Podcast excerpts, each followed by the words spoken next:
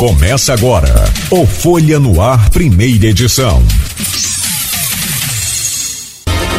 Terça-feira, dia 24 de maio de 2022, está começando pela Folha FM mais um Folha no Ar. Olha, depois de dois anos e dois, três meses aí de pandemia aguda, agora nós seguimos ainda nessa pandemia, o mundo ainda registra vários casos em números menores e com sequências, é, é, com sequelas aí, com né, avanços é, men menos graves da doença, mas o que não deixa de né, nos manter aí sempre é, em alerta a esses números e também aos casos da, da Covid-19 o período agudo pode ter passado, aquela coisa mais restritiva, mas os cuidados nunca excedem aí ao zelo. E, aliás, como bom exemplo, o doutor Paulo Irano, que nos honra hoje com a presença aqui nos nossos estúdios, finalmente, né, doutor Paulo? Depois de quase dois anos e mais de dois anos, né, podemos estar de volta aí presencialmente e de máscara, o que é bom, né? Um bom exemplo. Muito obrigado pela presença, o senhor é sempre bem-vindo aqui no Folha no Ar.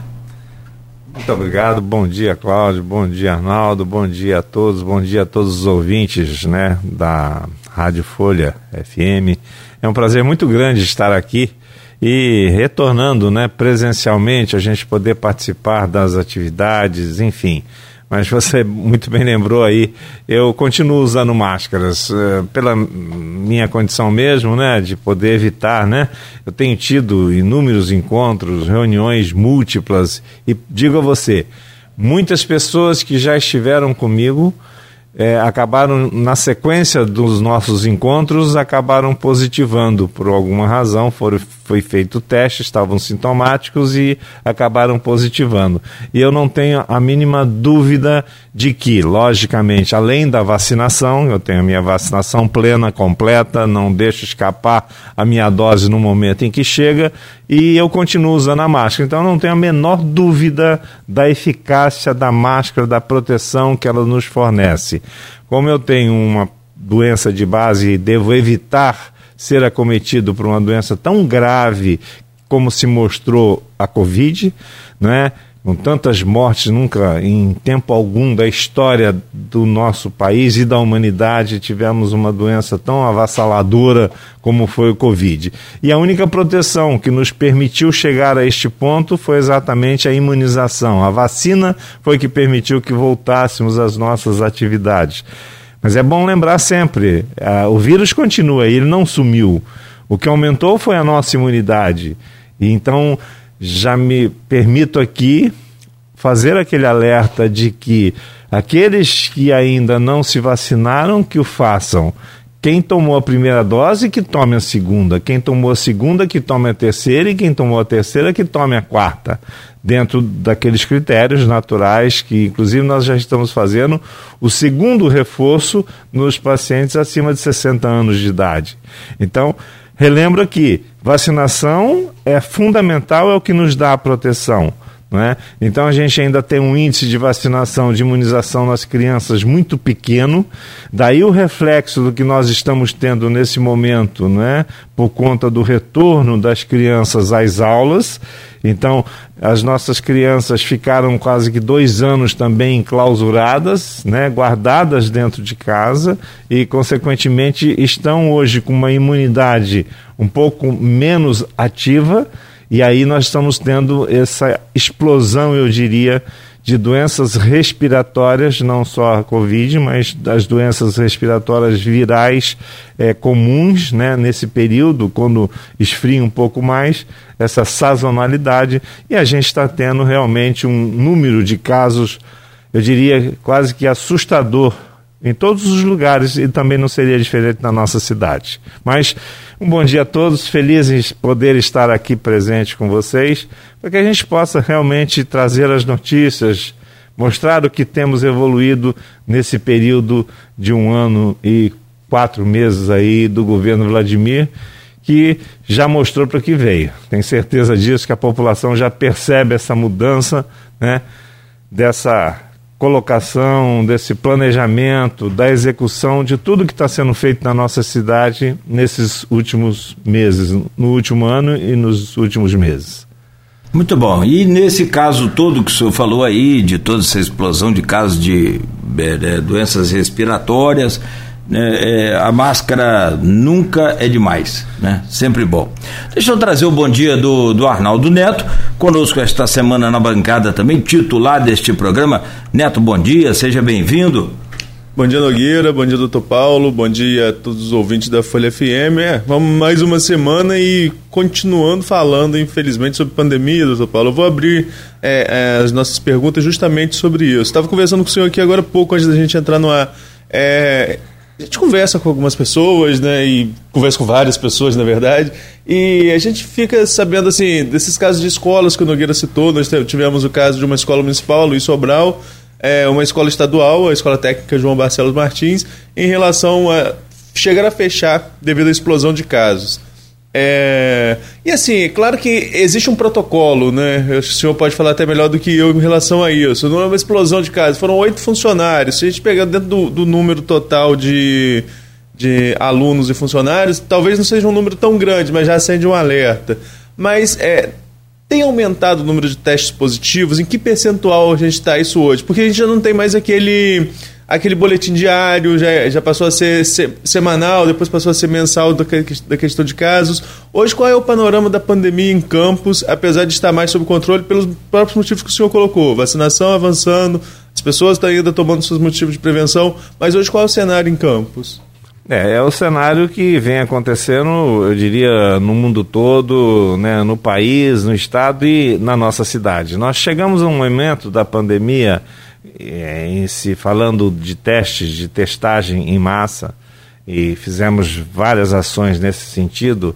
A gente chegou a ter, Arnaldo, quase que um nível de 50% de positividade. A cada dois, um estava positivo. Então estava assustador realmente. Foi no, no momento da explosão que não tínhamos é, ainda a vacina ou que a vacinação ainda estava né, na sua é, evolução.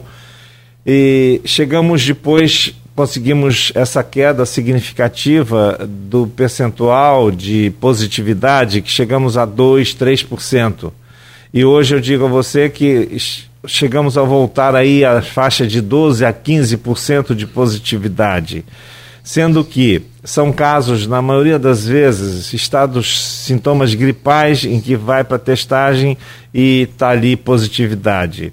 E muitas vezes muitos sintomas leves, como dor de garganta, é, sintomas como é, sintomas respiratórios altos, né? é, coriza, tosse, nariz entupido, dor de cabeça, e com isso é, a positividade tem se mostrado nesse nível. A verdade é que esses casos, a grande imensa maioria, eu diria mais de 95%, têm superado bem esta infecção por estarem imunizados. Aí eu volto para o outro lado. 90% dos doentes que hoje evoluem para um quadro grave ou que evoluem para o óbito são pessoas que não foram imunizadas ou que tomaram apenas uma dose da vacina.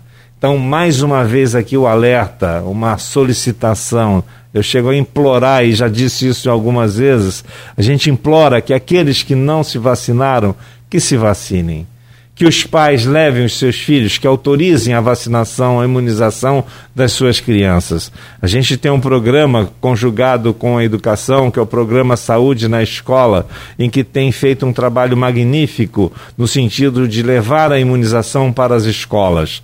Né? Esse é um nicho, é um programa que cada dia que passa, eu afirmo que ele será cada vez mais potencializado, porque nós conseguimos ter né, as crianças ali dentro de um território que são as escolas, em que nós podemos levar a elas todo o nível de saúde que podemos oferecer para esse universo das nossas crianças. Então, é, a imunização das crianças é preciso que os pais participem, que os pais é, autorizem essa imunização nas escolas para que a gente possa proteger as crianças. Quando você fala que houve necessidade de fechar a escola, e uma delas foi essa em que os professores, o grupo de trabalho, e é sempre assim, essa desculpe, a, essa contaminação coletiva se dá num ambiente normalmente.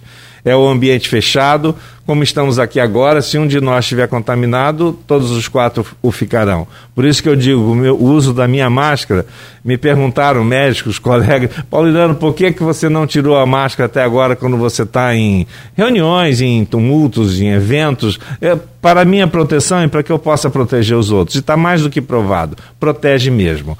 Como na sequência do processo de flexibilização por conta do avanço da imunização, da queda dos casos, da queda das testagens, nós evoluímos na nossa cidade para flexibilização do convívio social. Então, abolimos a necessidade imperativa, a obrigatoriedade do uso das máscaras, flexibilizamos ao ar livre e depois em ambientes fechados também. Mas é preciso que as pessoas tenham consciência. Se tiver algum sintoma, faça o teste, se isole. A gente ainda continua com o vírus circulando.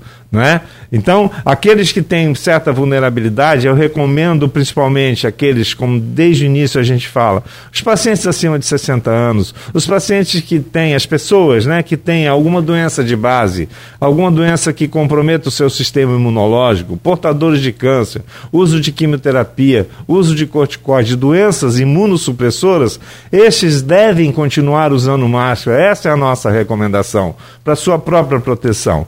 Então, voltando aqui, quando eu disse que os ambientes fechados são os ambientes propícios à contaminação, até porque por que usamos máscaras? Porque a contaminação se dá através né, dos aerossóis que emanam quando falamos, quando tossimos, quando respiramos.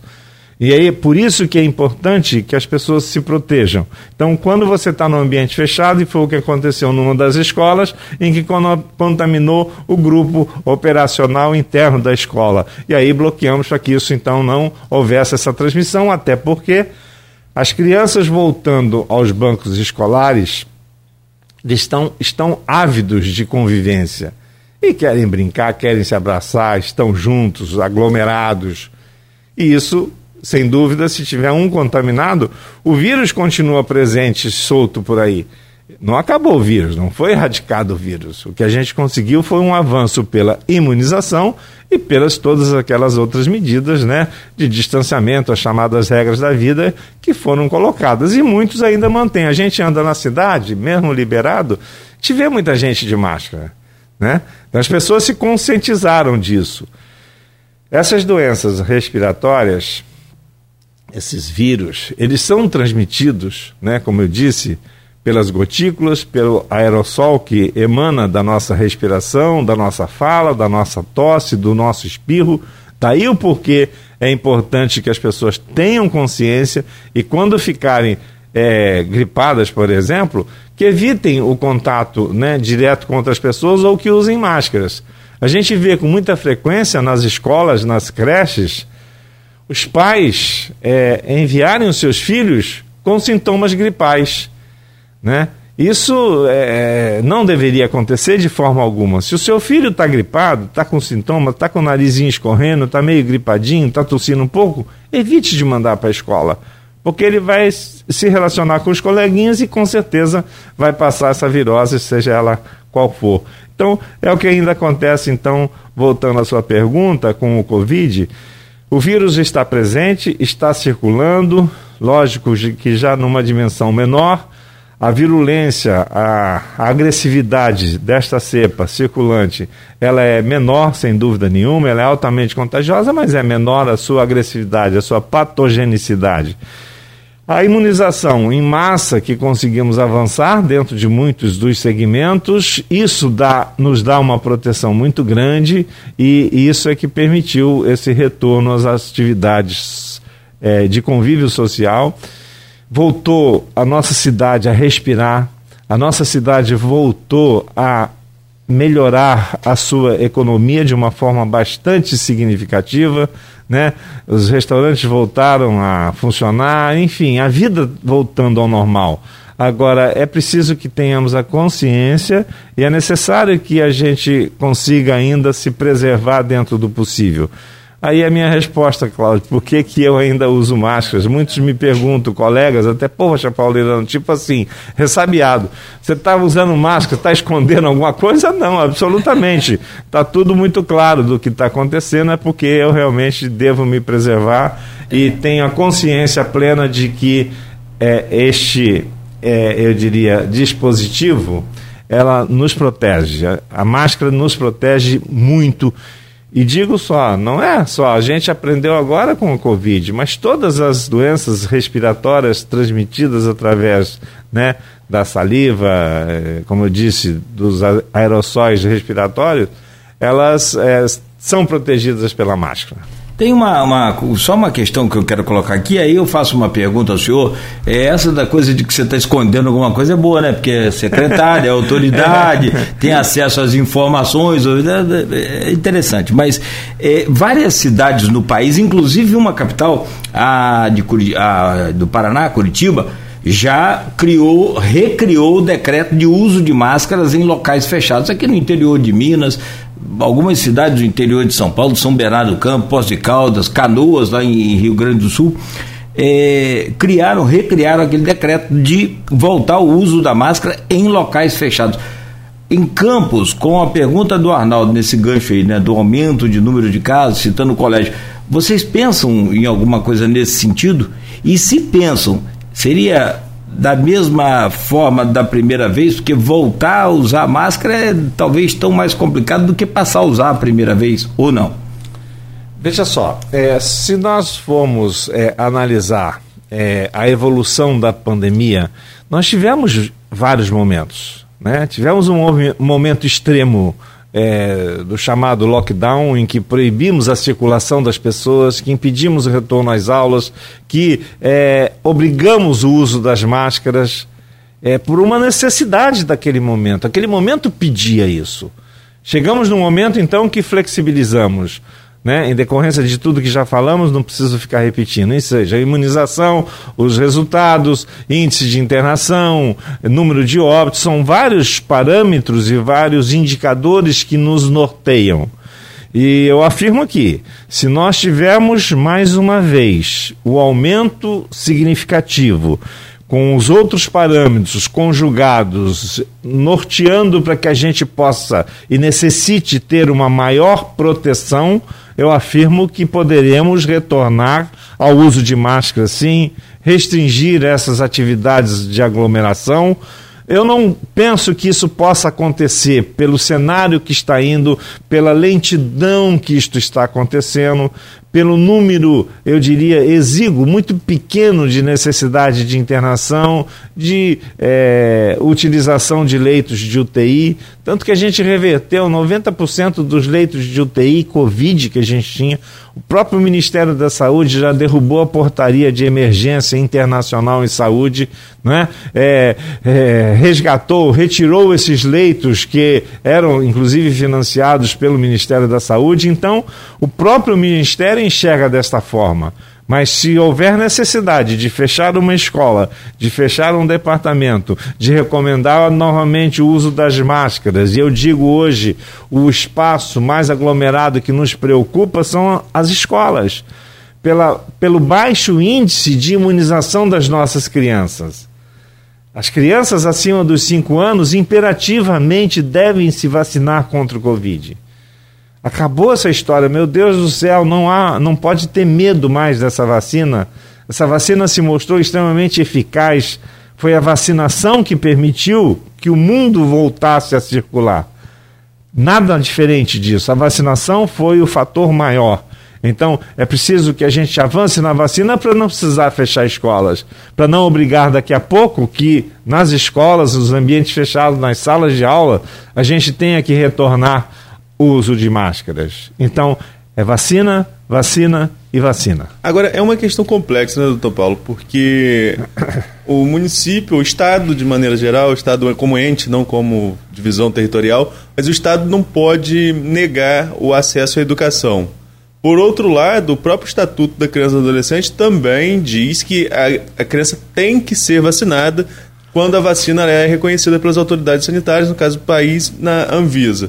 E é o caso de todas as vacinas é, que são aplicadas contra a Covid. Ainda assim, vivemos um momento muito tenso de contestação de vacinas, sobretudo com as crianças. Eu, a gente vê muito, sobretudo em rede social, os pais que falam que eles se vacinaram, mas nos filhos não, que os filhos não vão tomar essa vacina.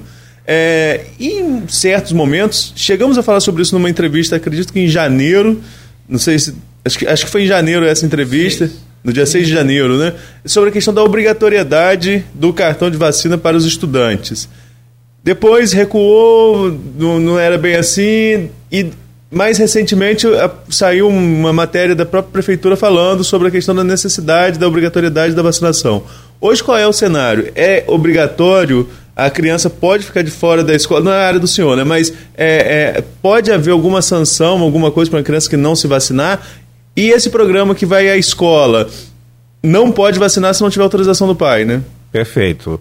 É, cabe ao pai e à mãe, ao responsável, responsável, pela criança, essa responsabilidade. A responsabilidade está com eles, dito até pelo próprio Estatuto da Criança e do Adolescente.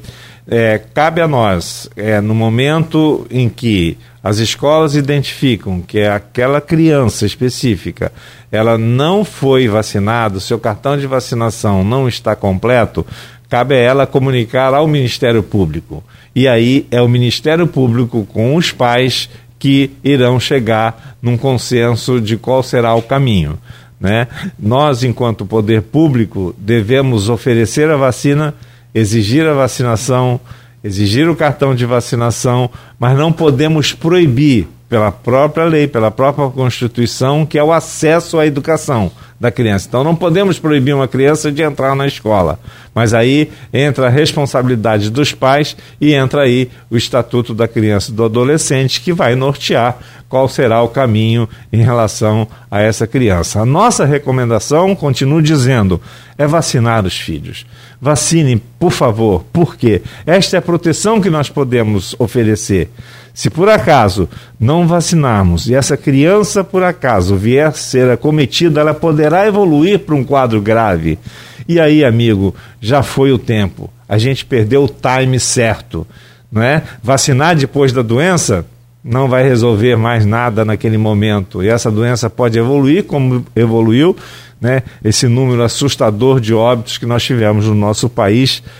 Cenário esse nunca antes visualizado, nunca aconteceu por qualquer outra doença um cenário tão grave como foi este cenário da pandemia. Graças a Deus, a gente está num momento bastante favorável, mas ainda temos que ter cuidado e temos que vacinar. Entrou uma pergunta aqui, ela a pergunta para mim já foi respondida ali no começo, mas é, é, como um programa dinâmico, são duas horas de entrevista, às vezes vai e volta o assunto, né? Mas o Renato Carvalho de Oliveira, ele que, pergunta ao senhor, gostaria de saber qual o critério que faz as escolas os lugares mais perigosos para pegar Covid. Ônibus lotados, não tem problemas, bares, festas, nada fechado. Agora, qualquer espirro na escola já querem fechar a escola. Dois anos fechados já não foi prejuízo suficiente para a educação? Muito estranho. Que foi prejuízo, só fazendo um adendo, todo mundo sabe que foi. E eu falo porque minha mãe é diretora de escola lá em São João da Barra, né, lá em Atafona, eu sou funcionário da rede de educação, a gente sabe o prejuízo foi enorme para a educação e, e, quanto tempo vai levar para se corrigir isso a gente não sabe, né? Essa questão de aula remota, muito se perdeu no país no, mundo inteiro, né, com essas crianças fora da escola. Agora, o que torna a escola um lugar mais perigoso, acho que o senhor já falou em relação às faixas etárias que estão sendo imunizadas, não é isso? Exatamente, é isso porque para que você permita né, a circulação, não tem como você proibir realmente o ônibus, né? Infelizmente há uma, um déficit de né, é, veículos, vamos dizer assim, para contemplar a população nas suas necessidades em todos os lugares. Né? A gente ouve isso diariamente, né? E a escola é que um é geralmente é, né? A escola, por que que ela é, eu diria assim, um ambiente que temos que ter um olhar muito é, focado nela. E por que diferenciar isso? É porque nós temos esse controle. Se eu identifico dentro de uma escola que oito professores foram, estão contaminados pelo ambiente que estavam, é uma temeridade permitir, porque nós temos certeza que o índice de imunização das crianças está muito baixo. Então, se eu tenho ali um grupo de crianças, de centenas de alunos, na maioria das vezes, e que tem contato com essas pessoas que estão contaminadas, meu Deus, é muito claro, é um raciocínio lógico, muito sensato e eu diria muito claro, né? Porque se eu tenho um ambiente que é fechado, em que essas pessoas vão circular num ambiente em conjunto, que tem contato direto e tem pessoas contaminadas, se eu tenho este poder de isolá-los, tem que ser feito. Aí como é que vai funcionar a escola sem os professores, sem a equipe operacional de dentro lá da secretaria? Não tem como. É por isso apenas. A gente sabe que temos aglomerações em eventos, temos aglomerações né, em, eu diria, é, festas, temos aglomerações no movimento das pessoas do seu trabalho do dia a dia para os ônibus, para as vans, a gente sabe disso. Por isso que continuo recomendando, se você estiver vacinado e se nesses ambientes, no momento em que você vê que tem uma aglomeração de pessoas, usar a sua máscara, meu Deus, isso não é proibido, isso é sensato. Isso é imperativo até para que você se proteja. Aí, mas aí vai na cabeça de cada um. Doutor Paulo, falando ainda da imunização, é, é, na, para é, é acho que já é consenso que a imunização para a Covid vai se tornar assim como a da gripe, né, periódica. Mas nesse período ainda que estamos, que estamos passando em relação a essa pandemia, por exemplo, minha última dose, eu tenho 32 anos, minha última dose foi em janeiro, a terceira dose, já a dose de reforço. Já está na faixa dos 60 a quarta dose. Esse seria vai baixar para todo mundo, vai chegar a toda a faixa etária ainda nesse período, ou seja, vai ser um intervalo mais ou menos de seis, seis sete meses para esse reforço? Muito provavelmente, é o que a gente imagina. É, vamos lembrar, tem uma das vacinas que era uma dose única. Já não é mais, passou a ser duas doses. Inicialmente era uma dose mais um reforço. Aí já estamos no quarto reforço hoje para as faixas etárias, com uma tendência, logicamente, com a disponibilidade, inclusive, de vacinas e com a evolução das doenças, né, naturalmente é, cair essa faixa. E, muito provavelmente, como você mencionou no início da sua pergunta, é, nós teremos que fazer é, este reforço da imunização periodicamente, ou seja, muito provavelmente anualmente. Muito provável, vai chegar neste ponto. E aí, como a gente fala, a, o que é a vacina? A vacina é um estímulo à nossa imunidade reagir com anticorpos. A gente sabe que as pessoas jovens, saudáveis, têm uma reação maior, uma proteção maior. E quando vai chegando na idade mais adulta, para idade acima de 60 anos, esta imunidade, esta reação imunológica, ela vai diminuindo na sua capacidade é, reacional. Né? É por isso que a gente diz que são os, os grupos mais vulneráveis. Né? E quem tem uma outra doença, principalmente as doenças imunossupressoras que comprometem o sistema imunológico, essas são mais vulneráveis ainda.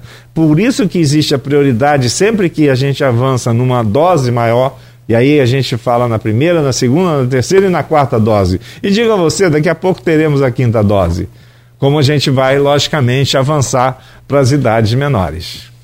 Doutor Paulo, com relação à Covid ainda, né, e talvez aí já para a gente fechar esse bloco, é, eu gostaria de saber o seguinte: a gente ouve muito, muito comentário e tem algumas, é, algum, algumas pessoas que a gente conhece que têm esse exemplo como referência para essa pergunta, que são sequelas causadas pela Covid-19. Isso de fato tem sido um, um, uma, uma, uma, uma, frequência, tem tido muitos casos. Tem gente que teve problemas sérios, renais e outras é, funções é, hepáticas, como por exemplo também gente que teve problemas de memória, gente que tem uma certa lentidão agora para lembrar das coisas como não era antes da, de, de contrair o vírus.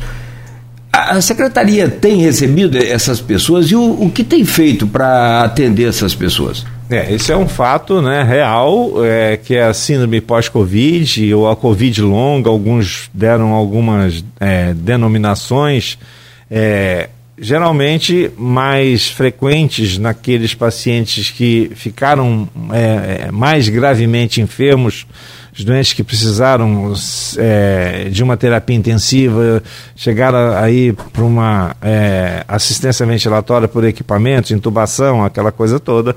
Mas também temos casos de sequelas, vamos dizer, entre aspas, da Covid e em casos mais leves. É, um, né, como era lá atrás, um dos sinais que, de alerta é quando a, a pessoa perdia o olfato, é, pedia, diminuía ou alterava a gustação, ou seja, ele não sentia cheiro, ele não sentia o gosto das coisas. É, isso por que, que acontecia? São agressões nas células nervosas olfativas e gustativas. Essas mesmas células nervosas são também dentro do cérebro e que essas células nervosas também foram cometidas, muitas delas, né, pelo Covid, pelo vírus. Consequentemente, temos então aí o esquecimento, a perda de memória recente. Isto tem sido muito frequente, né? É, Visualizando isso, inclusive, nós criamos o centro do pós-Covid, nós criamos uma unidade para acolher, receber e tratar esses pacientes que apresentem esta síndrome pós-Covid, que seriam essas sequelas que, conforme o nível do grau de é, enfermidade grave em que ele se é, foi acometido, o paciente, ele vai ter níveis de sequelas variados né, que vão desde o esquecimento, alterações que permanecem às vezes por mais de um ano da gustação e do olfato, do cheiro e do gosto das coisas, uma distorção, não só uma queda, mas muitas vezes uma distorção. Ele sentiu o cheiro e percebeu um outro odor. Né? Então, isso tudo tem acontecido e conforme as sequelas, são sequelas às vezes motoras, é, a pessoa que fica muito tempo numa cama, ele perde a sua massa muscular, então tem dificuldade para retornar à sua atividade, então é preciso né, uma fisioterapia robusta para que ele consiga retornar. Né? E é, ao mesmo tempo, às vezes, lesões profundas, lesões renais, por exemplo, com insuficiência renal na sequência. Então, é uma série de complicações que podem acontecer e a gente montou, então. É, eu tenho que ressaltar aqui, eu não posso deixar de dizer isso, a gente abriu é, o centro pós-Covid, que é anexo aos plantadores de cana, abrimos simultaneamente o centro pós-Covid, como também resgatamos uma estrutura de um serviço que já prestou relevantes serviços à nossa população, que é o CRDI, que é o centro, né, antigo centro da dengue, que é o centro de referência em doenças é, imunoinfecciosas. Então, é, são dois eixos muito importantes e é, é preciso que a população entenda: aqueles que tenham qualquer tipo de sintoma que perpetue do pós-Covid, deve procurar o centro pós-Covid, que será acolhido, atendido, uma equipe multidisciplinar com todas as condições de prestar esse serviço.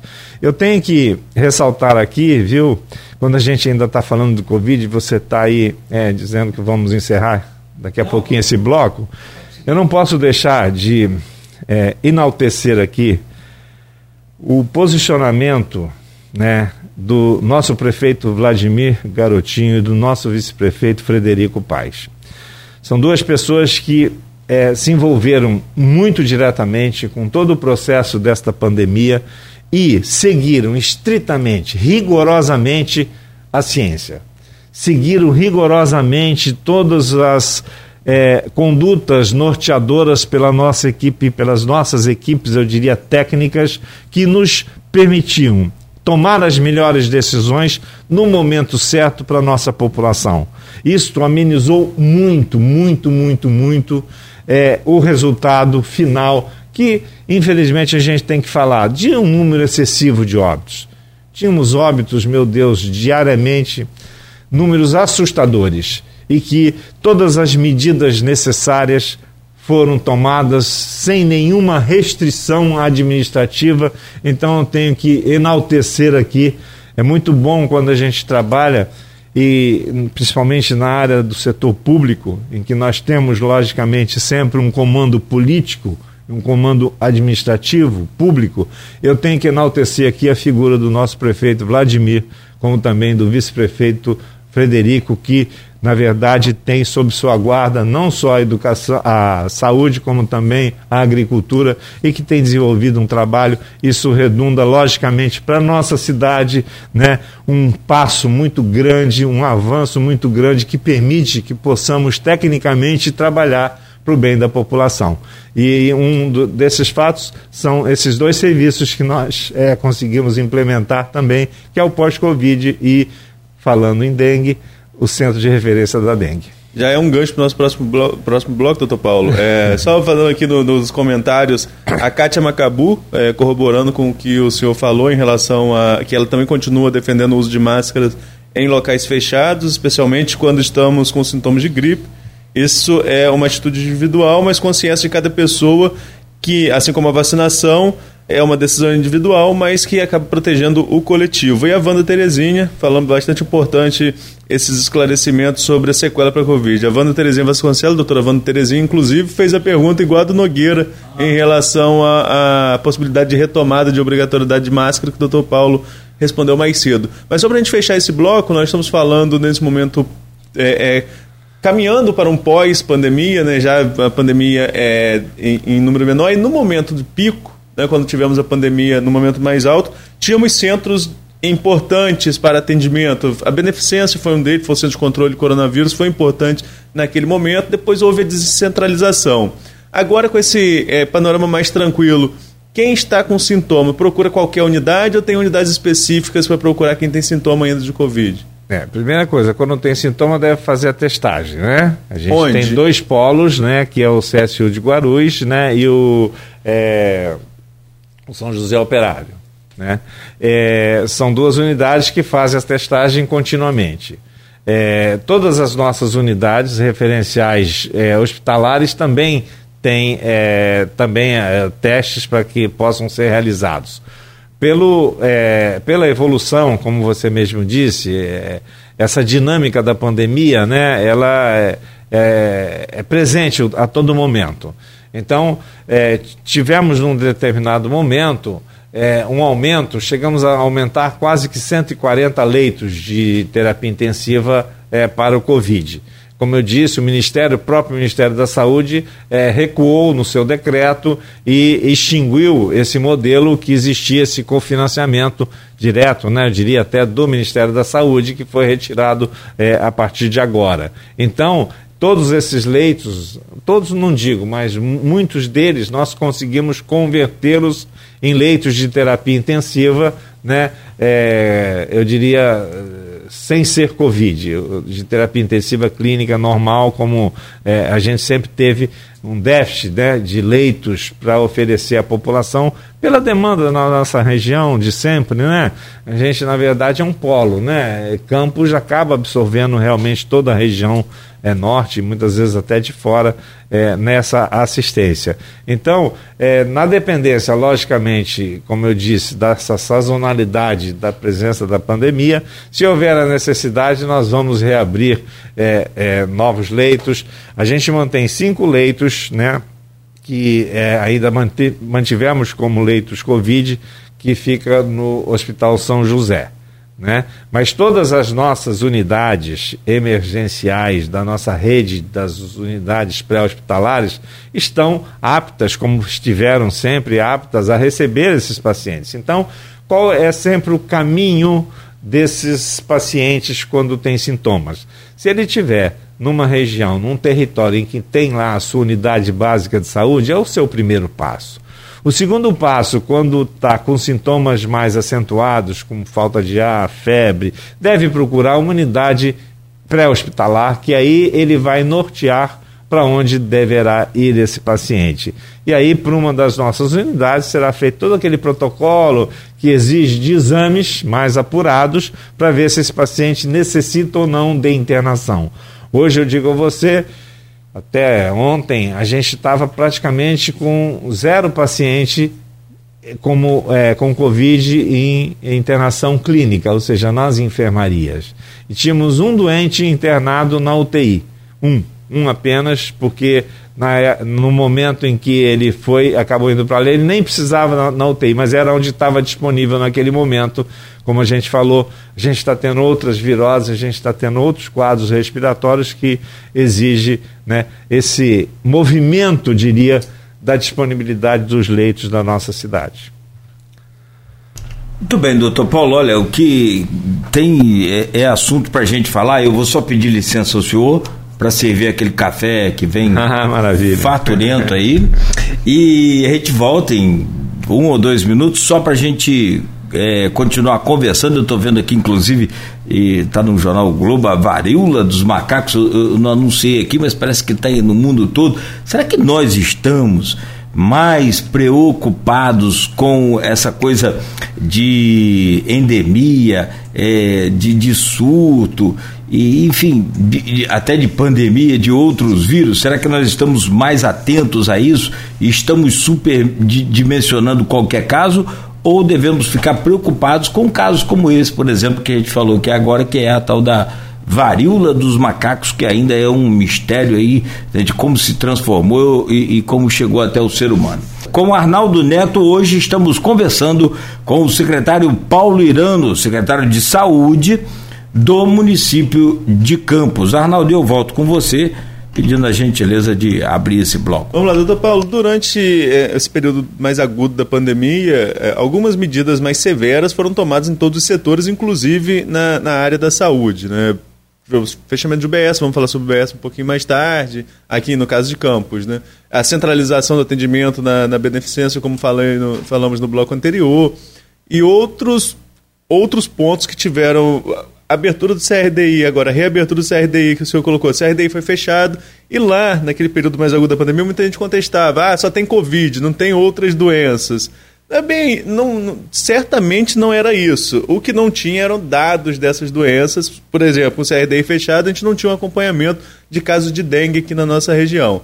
E o estado do Rio, de maneira geral, agora passa por um momento difícil de dengue, com a explosão de casos, até porque se a gente compara com os anos que não tiveram levantamentos, os números estão altos. Mas em comparação, por exemplo, com pré-pandemia, ou antes da pandemia lá de 2019, também estão altos. Hoje, qual é o panorama de campos em relação às doenças transmitidas pelo mosquito, pelo mesmo mosquito, que é dengue, zika, chikungunya? Qual é o panorama em campos e qual é a preocupação, sobretudo nesse período que a gente vem vai chegando, é, pa, passa esse período de frio, daqui a pouco vem aquele período que esquenta, vem chuva e calor, e aí pode proliferar ainda mais o mosquito.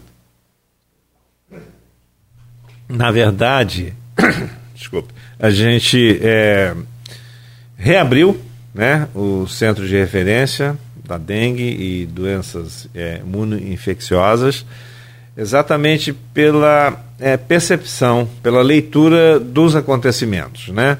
É, a gente tem tido com certeza esse aumento né, em várias partes do país, em alguns estados mais, outros menos, né, de um aumento significativo das doenças é, relacionadas ao mosquito transmissor, que é o Aedes aegypti, como você bem mencionou. Nós temos aí a dengue, a zika e chikungunya, que são transmitidos por esse mosquito. Então já faço aqui o primeiro grande alerta que depois eu vou encerrar fazendo esse mesmo alerta. Nós só temos essas doenças, Arnaldo e Cláudio, porque nós temos um mosquito para transmitir.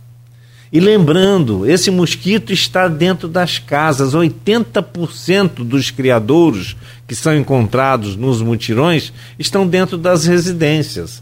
Então, para que a gente possa avançar nesta prevenção da dengue, Lembrar que a dengue também tem o, esse vírus que ele fica mutando, às vezes é o predomínio, predomínio de uma cepa e de outra cepa.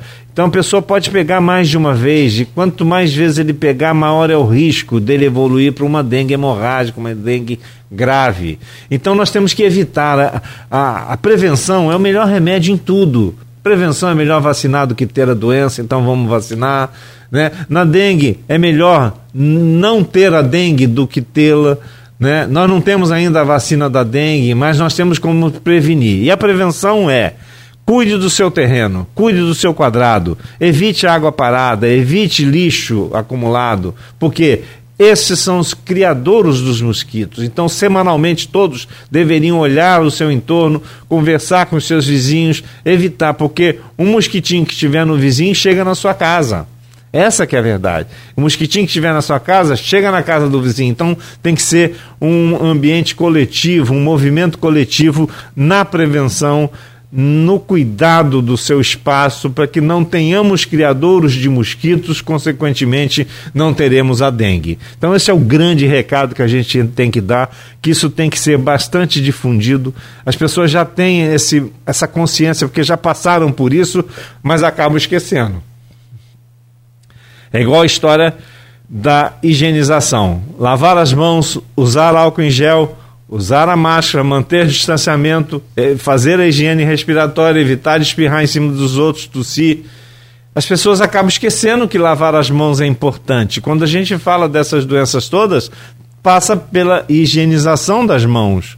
Evitar esse contato direto com os, a eliminação de aerossóis e gotículas né, da tosse, da fala e tudo mais.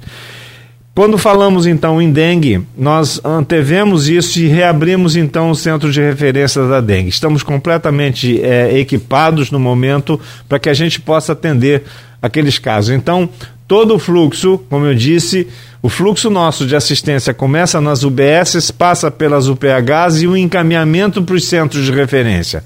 Quando então houver a suspeita do quadro de dengue, o centro de referência se localiza, como sempre foi, anexo ao Hospital dos Plantadores de Cana, que está aberto todos os dias é, durante o dia, né, que não é uma emergência 24 horas, mas todos os dias está aberto para poder é, acolher, fazer os exames necessários e hidratar, porque nós sabemos que uma das grandes complicações da dengue é a desidratação. Isso é que acaba ocasionando uma série de repercussões de gravidade dos pacientes. Então, ali a gente tem toda uma triagem, tem todo, se necessário, centro de hidratação permanente ali para poder acolher a nossa população. Então, já estamos preparados, antevendo realmente um aumento por conta, como você falou, mencionou, na questão da sazonalidade aí, da questão do sol, da chuva, e que acaba é, recriando esses ovinhos que ficam lá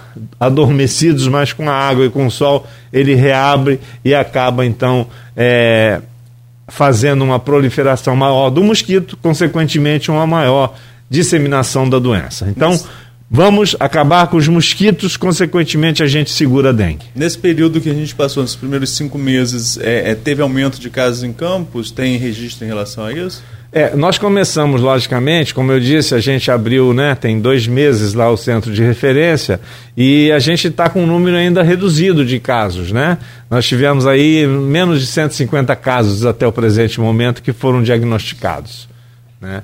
Então Posso... é preciso ficar atento, sim. O senhor falou sobre a evolução da dengue, quanto mais você acaba pegando aquela coisa toda, e pode ser pior, claro, né? Não é como uma gripe, que a gente pega aquela coisa todo ano, quase que todo mundo fica resfriado, fica gripado. Teve um que caso... deve também tomar a vacina do influenza, a vacina da gripe todo ano. Só para lembrar aqui, eu lembro muito da vacina. A gente falou da gripe, sim, não podemos sim, esquecer, sim, né? Sim, que aliás está sendo aplicada aí já na, na, na rede é, Pública Municipal de Saúde. Teve um caso de um companheiro nosso de rádio, radialista, em particular, amigo meu, tive a oportunidade de trabalhar com ele um bom tempo, o Haroldo Tavares, de 52 anos, e ele não foi na rede municipal, foi na estadual que ele foi atendido, ele foi atendido no UPA, e dali né, a coisa progrediu como a possibilidade de ser dengue hemorrágica. O senhor acompanhou esse caso? O senhor tem informação sobre a pesquisa feita nos exames? Se já tem algum resultado, tem alguma confirmação? O senhor teve essas informações? Temos sim, acompanhamos sim. É, tivemos resultado ontem em relação a resultado negativo para dengue. Isso é que nós podemos, no momento, afirmar. Nós não sabemos ainda é, todos os outros procedimentos que foram realizados, mas relacionado à dengue hemorrágica, que foi uma preocupação geral, não foi confirmada a presença do vírus da dengue não nos exames realizados. Então, não foi dengue hemorrágica, isso a gente pode afirmar. Doutor Paulo, agora é, até Nogueira estava comentando aqui no intervalo, né? Existem outras doenças que estão surgindo, que estão chamando, é, deixando a população mundial em alerta em alguns desses casos, né? É, uma delas é essa hepatite, hepatite aguda que acomete principalmente crianças, né? Que tem acontecido aí pelo, pelo mundo afora. É, Inclusive teve uma matéria recente da própria prefeitura falando sobre o alerta. Qual é a, a situação dessa doença hoje que o senhor, enquanto médico, enquanto pesquisador da área, acompanha mundo afora? E qual é a orientação aqui para a população em campos? Caso tenha algum sintoma, caso a criança apresente algum desses sintomas que são listados, o que deve fazer? E qual é a motivação? Porque tem gente já colocando, estava até comentando com o senhor aqui no intervalo, tem gente colocando na conta da vacina, mas não tem ligação nenhuma, por exemplo, uma criança de 4 anos que não foi vacinada, que não foi amamentada por ninguém que foi vacinado porque não tinha vacina no período em que amamentava, mas mesmo assim tem gente que quer colocar na conta da vacina. Não tem nada ainda que se indique de onde vem essa questão, de onde surgiu essa doença, né? É, a hepatite, né? Vamos falar da hepatite. A hepatite, é, o nome próprio diz, é uma inflamação do fígado, né? É, Normalmente, qualquer substância que agrida o fígado pode evoluir para uma hepatite. É, em se tratando deste novo surto, eu diria um surto, desta hepatite que evolui de uma forma grave e que acomete principalmente as crianças, é, os casos todos relatados é, foram casos que foram identificados na Europa, principalmente no Reino Unido, a maioria dos casos, mas temos casos nos Estados Unidos em vários pontos. E é uma hepatite que pode muitas vezes evoluir rapidamente para o que nós chamamos de uma insuficiência hepática, uma insuficiência do fígado. É como se houvesse uma necrose, um, é, uma perda da função do fígado é, de forma muito abrupta, muito rápida, é, requerendo inclusive um transplante de fígado de muitas crianças e com índice de mortalidade muito grande. Quando a gente fala em hepatite, nós temos a hepatite, os vírus que normalmente comprometem o fígado, que são os vírus chamados vírus das hepatites. Então nós temos alguns tipos, que é a hepatite A, a hepatite B, a hepatite C, D e E. Esta hepatite que está sendo identificada e está sendo estudada, ela é negativa para todos esses vírus das hepatites. Por isso é que ficou. Que hepatite é essa misteriosa? Não é uma hepatite causada pelos vírus que comumente nós identificamos as hepatites.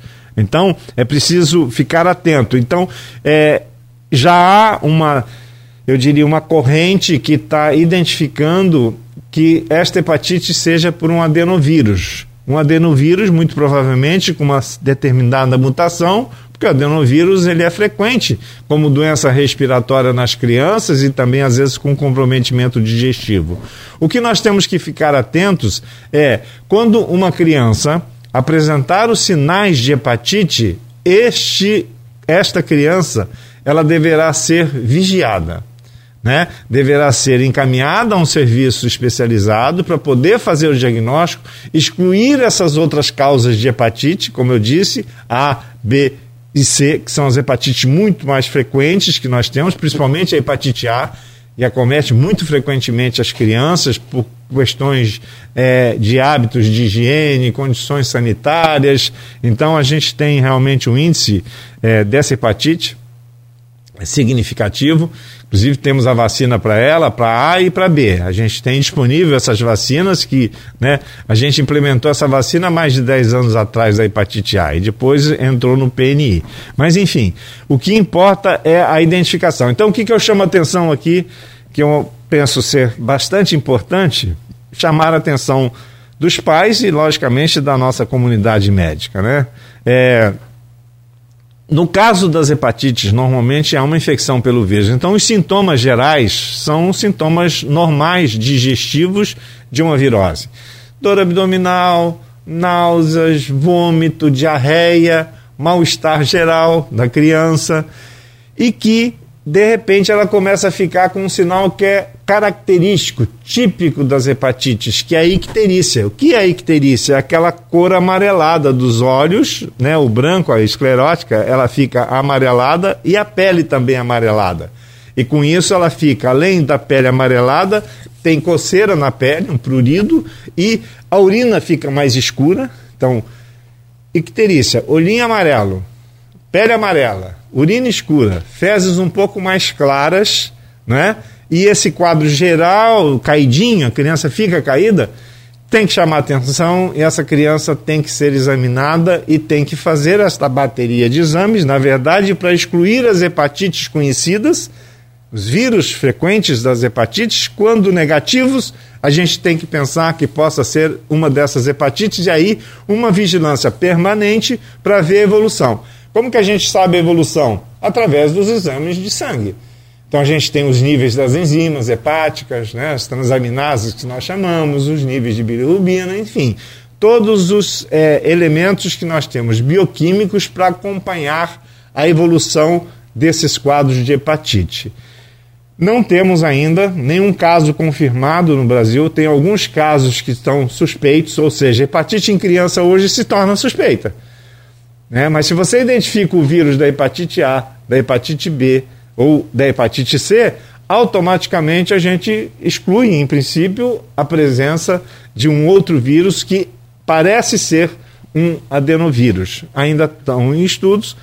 É uma hepatite grave que infelizmente, tem um índice de mortalidade grande, que atinge principalmente as crianças de menor idade, até os 5 anos, a maior frequência, mas pode atingir o adolescente também. Então, todas aqueles as crianças e adolescentes até os 17 anos têm que ficar atento frente a um quadro de hepatite. Lembro, sintomas gerais de mal-estar, dor abdominal, náuseas, vômito, diarreia e coloração amarelada dos olhos, né, do branco dos olhos, da pele com prurido, com coceira e muitas das vezes a urina também que fica além da pele amarela, a urina fica escura. Isso tudo por uma alteração que tem no metabolismo do fígado, elevação de substâncias chamadas bilirrubinas que dão essa coloração amarelada e escurecimento das, da urina. Então, é esse o alerta que a gente tem que dar. Frente a um quadro de hepatite, com esses sintomas, com esses sinais, levar para uma unidade de saúde para que seja então é, acolhido e orientado com os exames específicos. E o que, que seria esse adenovírus é, para a gente que está ouvindo e não tem tanto conhecimento? O que, qual é a origem dele? Ele convive com a gente? O que, que ele é? Ele convive com a gente, ele é frequente, ele tem, ele é um vírus é, normalmente respiratório, que acomete as vias aéreas respiratórias. Né, e comum, e, e de pouca patogenicidade de pouca agressão como doença. E não havia esses relatos da presença deles agredindo o tubo digestivo, principalmente o fígado, é, que levasse a um quadro grave como esse. Então, é uma doença nova, muito provavelmente, mais uma vez, a mutação de uma dessas cepas que acaba sendo agressiva ao organismo. Só uma. Desculpa, pois não, não, pois não. não, eu que não, não fiz sinal para você aqui. É, cruzei a bola de olho fechado. É. não, só, só uma pergunta. O senhor disse que nós não temos casos dessa hepatite misteriosa, provavelmente desse edenovírus. Mas, mas temos casos de hepatites em crianças em campos que, com um número que chama atenção, por exemplo? Não que chama atenção, porque até porque eu... se, se, aparecer algum caso, com certeza ele vai entrar no protocolo de pesquisa e a gente vai saber na mesma hora. Não há nenhum relato ainda é, nesse período agora recente de casos de hepatite. O que é comum, eu quero dizer, a gente tem uma frequência né, histórica né, de, de, da presença da hepatite, né? É, normalmente, é, as outras hepatites, a hepatite do tipo B, do tipo C, geralmente atinge os adultos. Né? E podem se tornar, inclusive, fenômenos de hepatite crônica, evoluindo para cirrose, enfim, uma série de outras complicações. As hepatites agudas das crianças, na maioria das vezes, são hepatite A. É, hepatite A ela é transmitida, que a gente chama pelo contato fecal oral, quer dizer, é por questões de higiene mesmo. Mãozinha suja que, né, coliforme, que, que, que coloca a mão em algum lugar e acaba é, transmitindo, e ele se transmite pelas fezes, por isso é que é fecal oral. Entendeu? Doutor Paulo, é, a gente estava conversando aqui no intervalo até sobre isso, Nogueira que levantou essa bola. Tem a pergunta aqui do Hanania. É, pronúncia com Nogueira. Eu não tenho habilidade com as pronúncias dos nomes, não. Enfim, é, é, brincadeiras à parte, é, o Hanani ele é presidente da Associação de Pais de Alunos de Escolas da Rede Privada é, e ele coloca o seguinte. Como devemos ter caso da varíola, da varíola símia em breve, qual a chance de um indivíduo vacinado contra a varíola humana desenvolver essa variante símia? Esse é um caso novo, é outro que tem assustado também a população é, de maneira mundial, e nós estávamos falando aqui no, no intervalo. a dinâmica de, de informação é muito rápida hoje, né? Uma coisa acontece em qualquer parte do mundo, a gente fica sabendo quase que na mesma hora. É, é muito diferente, por exemplo, da última epidemia que a população enfrentou, a, a, gripe espanhola no início do século passado, até as informações chegarem, propagarem, a, o estrago já estava feito, é, já estava tudo disseminado, não tinha tanto conhecimento em relação ao que estava acontecendo na Europa e outras partes do mundo. O quanto essa é, informação mais rápida, ela ajuda a gente a se preparar para a chegada desses casos, o que também mudou muito o panorama do mundo, que hoje é muito mais fácil a conexão entre países e aí esse vírus se espalha muito mais rápido. Antes chegava de navio, agora de avião, a população tem essa facilidade muito mais rápida de estar em, em, em locais diferentes. Enfim, mas o quanto essa velocidade de informação ajuda e o quanto atrapalha também. Cria esse, essa espécie de pânico, essa espécie de que todo mundo fica muito em alerta e com medo do que vai acontecer, é, é, sem nem mesmo ter sinal de que esteja acontecendo. É, é todo um cenário que a gente tem que estar antenado. Eu acho que tem tudo na vida tem os seus dois lados, o bom e o ruim. E a gente tem que encontrar o, o lado do meio, né, que seja o melhor possível para que a gente possa lidar com essas novidades, eu diria, né? Não há dúvida de que não só a comunicação, mas como o transporte entre povos, né? É, essa globalização do contato entre pessoas que estão do outro lado do mundo, com 24 horas já estarão aqui, e nós temos essa característica em Campos por conta do porto, por conta dessa cadeia do óleo e gás na nossa região, a gente tem realmente uma, uma um movimento de pessoas de todos os cantos do mundo, em alguns mais frequentemente. Então, estamos sim sempre num risco. Né? É, existe esse risco. O risco das doenças transmissíveis, das doenças infecto-contagiosas, elas estão presentes na nossa vida. É, o primeiro passo, então, voltando à sua pergunta, é o alerta, primeiramente. Né? Temos que estar alertas que isto está acontecendo no mundo e a qualquer momento poderá surgir aqui por uma transmissão, como a gente falou, dessa circulação de pessoas globalizadas, vamos dizer. Então, isso é um fato real. Bom, segundo ponto é a identificação. A varíola é uma doença que estava erradicada no mundo praticamente, né? Sempre tivemos na, em nível da África, permaneceram lá alguns focos endêmicos é, de episódios temporários, vamos dizer. Né? Mas no Brasil, você não ouve falar em varíola há décadas. Né? É, nos Estados Unidos também não. Então, hoje o que, que nós temos? Essa possibilidade. Quando fala a varíola do macaco, na verdade, essa varíola, esse vírus, é, ele é de roedores. E aí a gente, quando fala que essa transmissão das zoonoses, doença do animal para o ser humano, a gente vê que isso vem acontecendo direto. A gente fala da febre amarela, né, silvestre, que vem para a cidade. Isso, o desmatamento, engloba aí a questão da, né, da, do meio ambiente, que é uma pauta que está né, aí a olhos vistos para todo mundo a importância que tem da gente manter aí as florestas né, intactas para evitar exatamente esse movimento. Quando fala que é a varíola do macaco é porque utilizaram os macacos no estudo dessa cepa, desse, desse vírus. Essa que é, é por isso que colocou o vírus do macaco. Na verdade não é o macaco, né, são os roedores que tem. Né? Não é como a febre amarela. A gente tem, né? Sim, o macaco, a febre amarela que dá no macaco que acaba vindo para a cidade. Então é a mesma coisa, só que na verdade é, é a varíola dos roedores que mexendo nas florestas acabam vindo para a cidade e acabam contaminando as pessoas por conta dessa transmissão. É, eu diria, né, de contato mesmo com esses animais silvestres, na verdade. É, em relação à questão da, do risco que corremos, ele é real. Esse é o primeiro passo. Segundo passo, se acontecer, qual vai ser a sequência? Primeiro, esse isolamento que você tem que fazer das pessoas e, ao mesmo tempo, a vacinação. Né? Então, é, existe a vacina da varíola. Essa vacina é um vírus atenuado, ou seja, é um vírus que causa a doença tanto que a vacina ela tem que causar as bolhezinhas, né? Na, na, no local da imunização para que ela realmente diz, ah, a vacina pegou.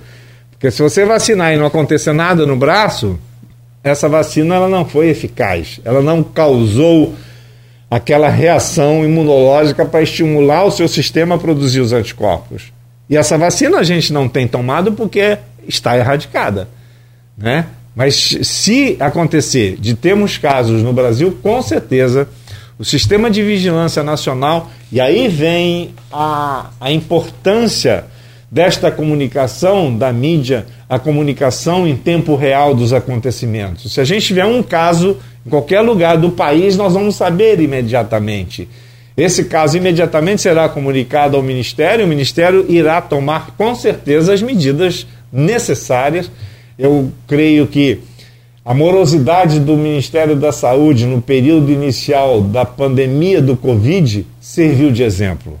Não acredito que nenhum dos dirigentes mais poderão é, ter é, receio ou ficarão morosos na tomada de decisões necessárias para a implementação de bloqueios epidemiológicos que nós fal falamos. A partir do momento que você tiver um caso, com certeza vai haver um movimento é, direcionado, organizado, científico para que a gente possa impedir que haja uma proliferação da varíola. A varíola é uma doença extremamente contagiosa, altamente contagiosa, em que leva a lesões de pele, comprometimento geral, respiratório, mas principalmente lesões de pele, que são lesões, inclusive, que deixam sequelas posteriores, podem deixar sequelas. Então, são lesões que elas é, aparecem simultaneamente no corpo todo e geralmente são lesões iguais umas às outras. É, elas é, acabam que durante esse período são altamente contagiosas, quando você está com essas bolhas, essas é, pústulazinhas e que durante o período que elas estão ali presentes, elas é, há uma contagiosidade muito grande e também são transmitidas pelos fenômenos respiratórios. Mais uma vez, voltamos aí à questão do uso da máscara, é higiene pessoal, higiene respiratória, evitar contato. Tem toda uma dinâmica que ela se repete na maioria das doenças infecciosas transmitidas pelos pedigotos, pelos é, pelos aerossóis respiratórios. No caso da varíola, só para a gente concluir, Nogueira, é... a vacinação no Brasil parou desde quando? É... Há décadas já. Há décadas, né? Então, assim, é, então é, tem uma parcela considerável da população que teria que ser vacinada se fosse o caso, né? Todo mundo. Porque Teria que vacinar novamente? Porque ela a pergunta tem do um período de imunidade de 10 anos. É, a pergunta do, do Hanania foi justamente isso. Quem já está, quem se vacinou? Acho que foi até a década de 70, se não me falha, a, se não me falha, a, se não me falha a pesquisa, né? é. né? não é a memória que não, não, não era nascido ainda. Mas pelo que eu pesquisei aqui, parece que foi até a década de 70. Então todo mundo teria que ser vacinado Seria, de novo. É uma, uma, eu diria assim, não há essa imunidade é, nem de rebanho e nem individual, porque as pessoas não foram vacinadas. E aqueles que o foram já perdeu, vamos dizer, o tempo de estímulo imunológico e essa carga imunológica ela vai às vezes se arrefecendo, vai diminuindo, como a gente já falou em outras doenças. É aquela da pistola, né? É aquela da pistola. Imagina voltar com aquela pistola, a criança já tem medo, né? Da gotinha. Imagina de uma pistola enorme assim, Parece esses filmes, né?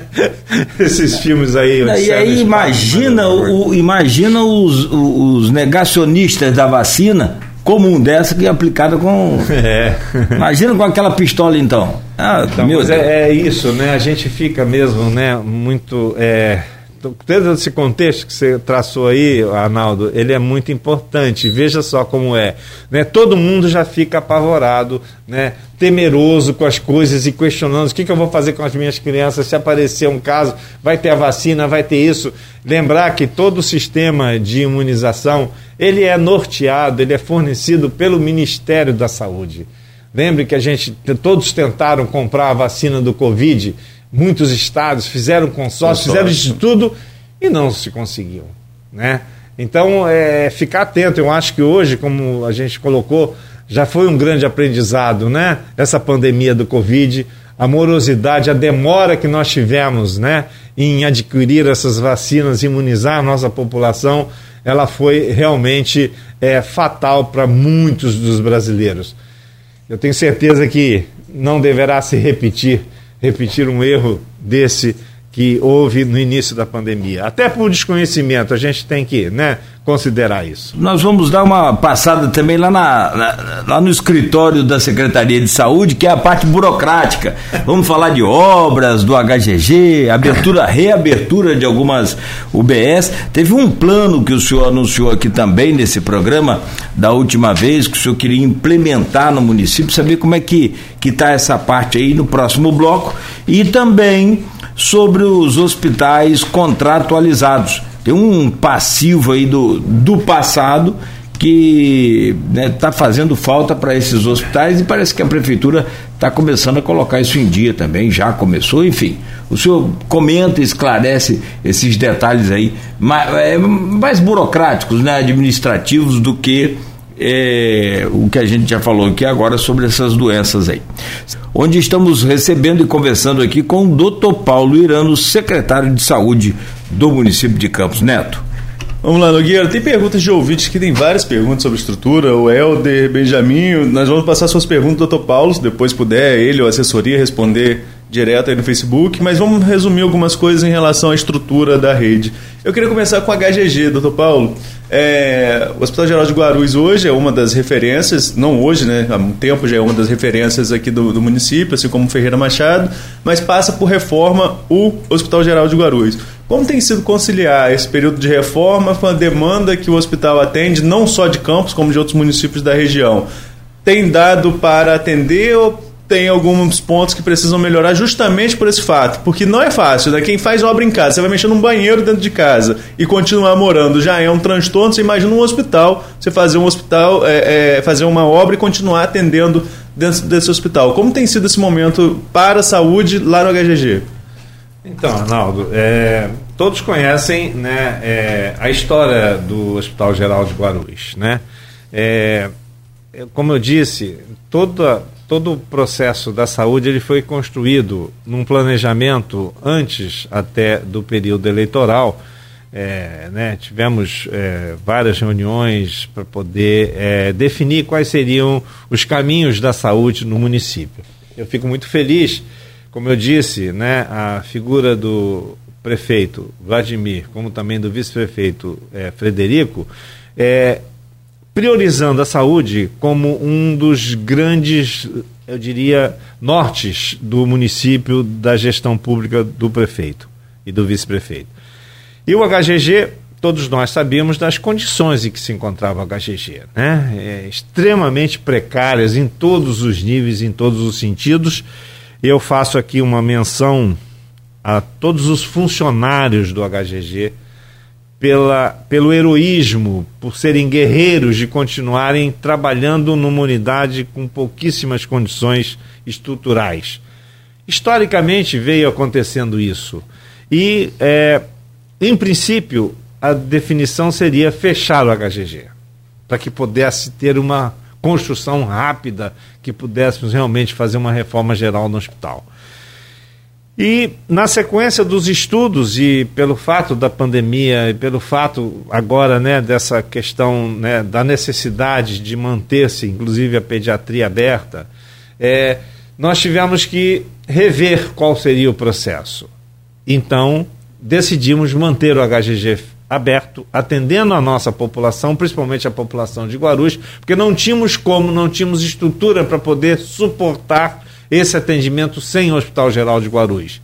E aí que eu enalteço aqui o heroísmo dos funcionários, e hoje comandados por Dr. Vitor Mussi, que é o diretor-geral do hospital, e que tem sido realmente é, um avanço para que a gente possa manter aquela estrutura funcionando. Pois bem, na sequência conseguimos então avançar na construção. Já temos o primeiro bloco, que é do pronto-socorro, que já tínhamos lá uma estrutura né, antiga pronta é, é, em blocos para que a gente pudesse avançar. E já está praticamente pronta, se Deus quiser, dentro dos próximos próximas semanas, talvez a gente esteja inaugurando essa primeira fase né, da obra. É, na sequência, agora já estamos também avançando com o telhado, já está quase que praticamente todo coberto o hospital inteiro. Isso vai permitir com que as obras rapidamente também possam é, caminhar né, num ritmo mais acelerado, porque vai acabar, se Deus quiser, isso é um sonho de todos nós, um sonho, os funcionários que ali estão, que viveram uh, momentos muito difíceis, principalmente quando chove, com essas chuvas fortes que nós já sofremos na cidade, inundava o hospital, na verdade. E mesmo assim, o pessoal ali trabalhando, né? Então, teve gente que chorou, não estou acreditando que esse telhado está sendo colocado. E aí é uma cobertura total do hospital e aí um remanejamento é, de todas as áreas, ampliação, inclusive, a gente vai sair lá de 94 leitos para 153 leitos. Então, é um avanço que nós estamos fazendo. Nós teremos um hospital, eu diria, é, de alta qualidade, alta qualidade é, estamos adquirindo muitos equipamentos para lá. Vai ser um hospital totalmente novo mesmo, de todos os níveis, de todos os equipamentos é, novos, em todos os setores do hospital, inclusive um novo centro cirúrgico, nova terapia intensiva. E eu digo novo que vai desde o mobiliário de uma cadeira, de uma recepção, é, passando pelas camas passando pelos é, leitos de UTI, monitores, respiradores, é, equipamentos para anestesia, equipamentos né, de, de, de, eu diria, de alta complexidade. Então, vamos avançar muito isso tudo programado para que a população possa realmente ser melhor assistida. Então, esse é o cenário atual do HGG, viu? É, a gente está com obras a todo vapor lá, realmente avançando muito rapidamente, mais rápido até do que a gente pôde imaginar numa fase inicial.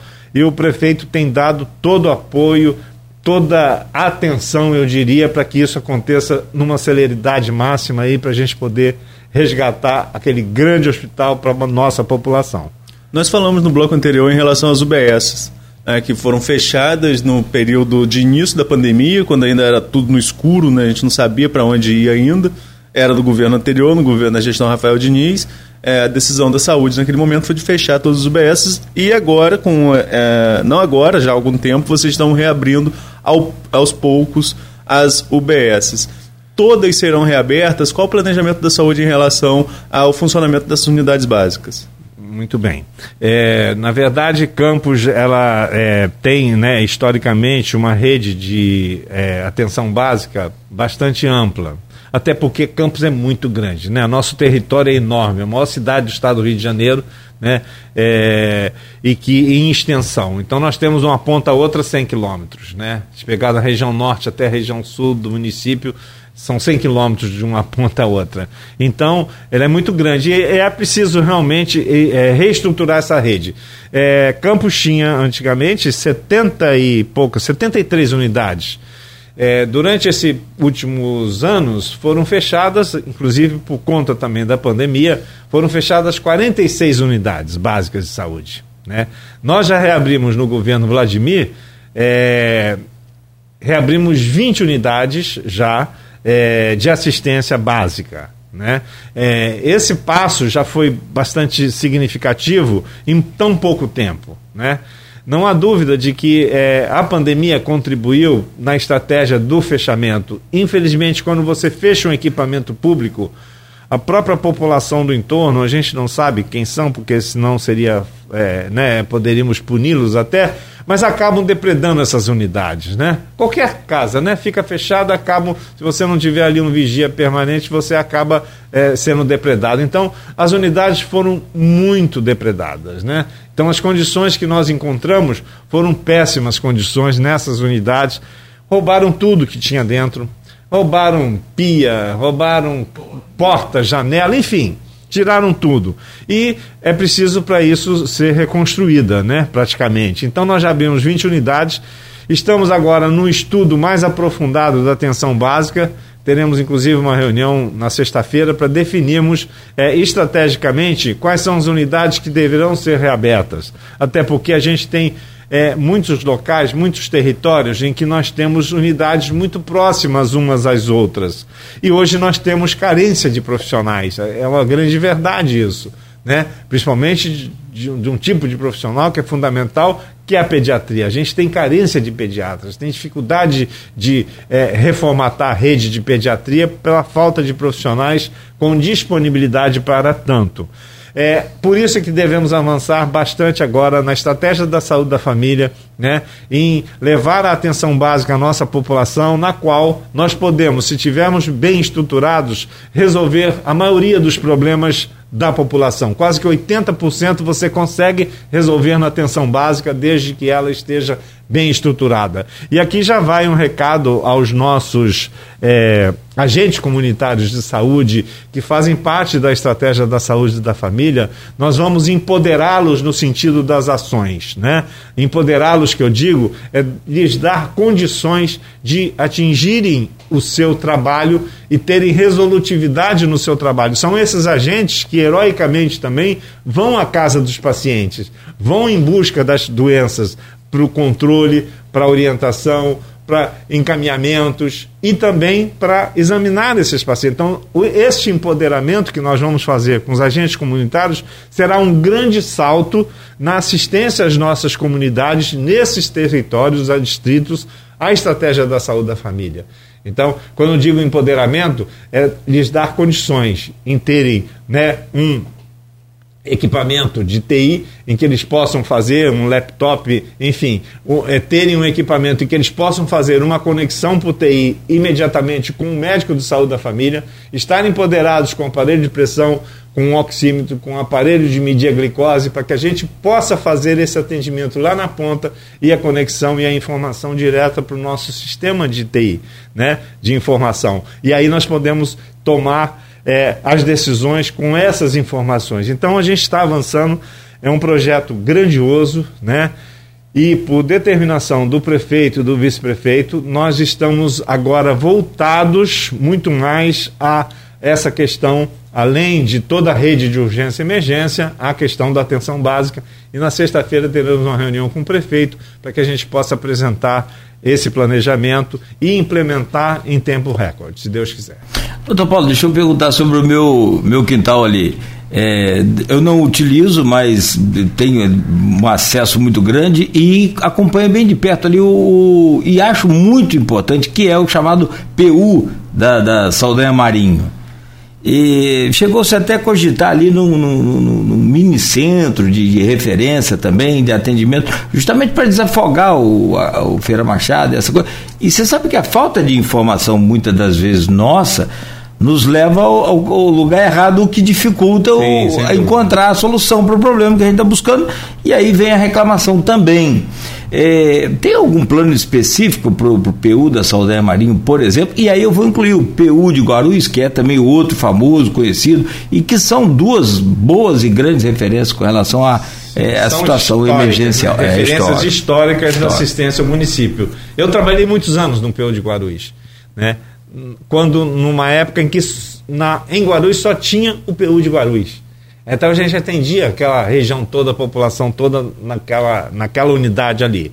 Como é aqui o PU da Saldanha Marinho. Então a gente já tem sim um projeto, já estamos é, terminando essa avaliação. A gente terá que fazer uma grande reforma também aqui no PU de Guarulhos. Fizemos até uma visita recente lá e já estamos isso em análise será uma das prioridades agora em relação à nossa rede de urgência e emergência, que é, agrega, logicamente, as unidades pré-hospitalares. Isso Saldanha Marinha. Então a gente já está no projeto, sim, de é, redimensionamento dali e uma reforma geral ali na UPH com equipamentos também, porque o que nos importa na rede de urgência e emergência, as UPHs são unidades pré-hospitalares que fazem parte dessa rede de urgência e emergência, é a referência da urgência, fica aberta 24 horas com médicos, com ambulância, com sala de estabilização para poder estabilizar esse doente. Então a gente vai, inclusive, reequipar todas elas em condições é, de qualidade extrema mesmo, para que a gente possa melhorar essa assistência. É lembrar, gente, não é desculpa, mas assim, a gente pegou uma situação muito crítica das unidades, como disse, fechadas, então é preciso reestruturar isso tudo. E precisa de tempo para isso, né? Não conseguimos, num passo de mágica, resolver tudo. Indo para o lado de lá, vamos lá. O PH de Guarulhos, que No momento em que nós é, decidimos que iríamos fazer a obra no HGG, uma das é, linhas seria o fechamento de alguns setores, dentre eles o da pediatria, lá no HGG. Para que a gente fechasse a pediatria do HGG, era preciso rever a nossa estrutura da assistência à pediatria, principalmente na rede de urgência e emergência. Porque o HGG sempre foi uma grande porta aberta para absorver essas crianças, como também os adultos, mas especificamente agora falando das crianças.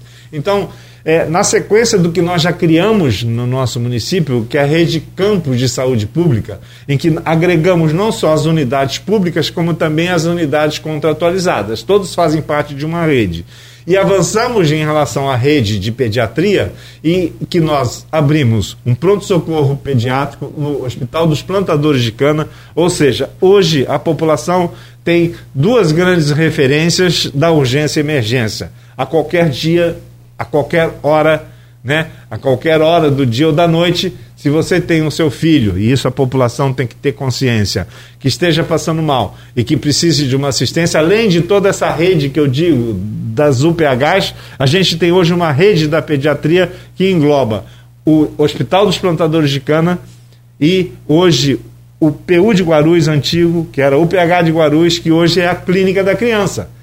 Hoje nós é, direcionamos o PU de Guarulhos para um atendimento exclusivo da pediatria.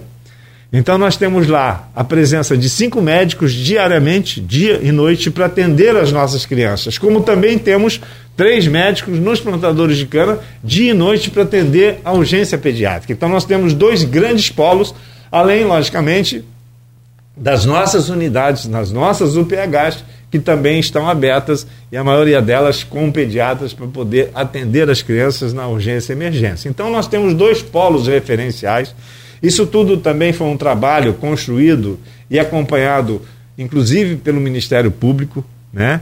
É, para poder é, eles entenderem essa dinâmica e apoiarem as nossas ações sob vigilância do Ministério Público para ver a correção que a gente estava fazendo, essa implementação, o quanto isso tem sido importante, que nos permitiu então avançar com as obras do HGG. Mas vejam só, estamos numa sazonalidade incrível é, eu diria, num tempo um pouco precoce. Não era para termos neste momento, que ainda estamos aí chegando no inverno, normalmente é no inverno que nós temos essas viroses respiratórias, né? Com mais frequência, nesse né? quadro gripal, quadro de gripe, principalmente nas crianças, os vírus respiratórios, e às vezes até evolução para pneumonias graves, isso foi antecipado. A gente esperava isso acontecer em junho, julho, aconteceu agora, em abril, maio. Nós estamos tendo uma incidência assustadora de doença respiratória em criança, que vai da gripe comum. E aí veio o quê? O que, que acontece? É todo um conjunto. Quando eu digo que a complexidade da saúde ela é inimaginável para quem não está dentro dela. Quando a gente fala das crianças hoje, Arnaldo, você perguntou da questão da escola, a volta às aulas, imunização, né, as doenças agudas que estão aparecendo. Tudo o que aconteceu foi isso. As crianças ficaram confinadas durante dois anos dentro de casa. Não tinham contato com outras crianças. Não se expuseram aos agentes que estimulam a imunidade. E de repente volta todo mundo para o convívio e acontece então esse boom de doenças respiratórias, e aí vem aquela questão da criancinha que vai gripada para o colégio, aí inevitavelmente os outros vão ficar gripados, e, temos tido também alguns quadros, é, eu diria, de gravidade, por um agente patológico, patogênico chamado pneumococo. Eu relembro aqui, e me permito reportar há uma década atrás, quando em Campos nós fomos pioneiros no país em lançar a vacina Prevenar, a vacina antipneumocócica. Naquela época nós tínhamos serviços de pediatria em todos os hospitais. Após essa vacina, nós tivemos uma queda importantíssima na mortalidade infantil e, consequentemente, inclusive esses serviços puderam fechar suas portas. Então, suspenderam a pediatria na Beneficência, na Santa Casa e no Álvaro Alvim porque não tínhamos crianças quase doentes, porque eram a maioria causadas pelo pneumococo, que dava pneumonias graves, crianças tinham que fazer drenagem pleural, né? drenar o pus do pulmão, como também as meningites pneumocócicas. E, pasmem agora, na sequência o Ministério implementa essa vacina, ela faz parte do PNI, a vacina antipneumocócica, só que esta cepa do pneumococo, hoje que está agredindo nossas crianças, com pneumonias novamente graves, com internações de crianças em estado grave, por conta da pneumonia por novo pneumococo, que não é atingido pela vacina hoje disponibilizada. É uma vacina é, com cepas que não atinge esse pneumococo hoje presente que está levando a isso. Então a gente já está fazendo um estudo epidemiológico sobre isso para avaliar essa vacina que hoje não é disponível pelo Ministério da Saúde. Estamos em estudos epidemiológicos para ver possibilidade, enfim, para ver como é que a gente pode caminhar para proteger melhor as nossas crianças. Enfim, todo esse contexto, quando a gente fala começamos a ver, falar do PU de Guarulhos, do PU Central e PU de Guarulhos e olha como que isso vai caminhando e a gente vai ficar horas aqui falando sobre essas contingências da saúde. Eu digo sempre, eu tenho um, um posicionamento que eu digo, as pessoas não imaginam o gigantismo da saúde, o tamanho que isto é e a complexidade que também é inimaginável, né? O quanto isso é complexo porque uma coisa implica na outra. Né? Então, é um planejamento permanente, é um pensamento permanente, é uma revisão permanente das ações, são tomadas de decisões que precisamos ter, muitas das vezes subitamente, para que a gente possa realmente assistir. Mas, volto a dizer aqui, e não posso deixar sempre de fazer essa referência, né? É, como que o nosso prefeito, ele, Vladimir, ele ouve a técnica, ouve a ciência então, todas as medidas, todos os nortes que podemos, junto às nossas equipes né, de subsecretários, de diretores de programas, de áreas específicas, seja da vigilância, da epidemiologia, né, é, todos esses grupos é, participam desse, desse pensamento. A gente tem discussão semanal sobre o cenário, sobre essas intercorrências e sempre que possível e necessário, a gente tem reuniões extraordinárias para que a gente possa tratar desses assuntos de forma coletiva, ouvindo a ciência, ouvindo os especialistas. Doutor Paulo, teria assunto. Só as perguntas do Benjamin era outra entrevista, né? Que eu falei. Ele fala sobre questão estrutural de SUS, que é um assunto que sempre rende muito. É, mas eu vou. O senhor mesmo falou no, no, lá no início, como secretário é um cargo político, tem chefes políticos, né? É, eu vou fugir um pouquinho de saúde e vou ao, ao, uma matéria do jornal Folha da Manhã do último sábado, Queria ouvir a opinião do senhor pelo que foi relatado na matéria. Não sei se o senhor teve conhecimento. É, a matéria fala sobre o momento político que vivemos de tensão entre os grupos políticos da cidade. E, e dentre essas leituras que foram feitas sobre o cenário, um, a matéria até do Aloysio com o Aldir Salles, Aloysio Abreu Barbosa e o Aldir Salles, ele coloca o seguinte: é, fator vice, na verdade eles, né, a matéria dos dois, é, Fora da família, mas ainda dentro do grupo, Vladimir pode ter mais motivo de preocupação. Está falando da questão política.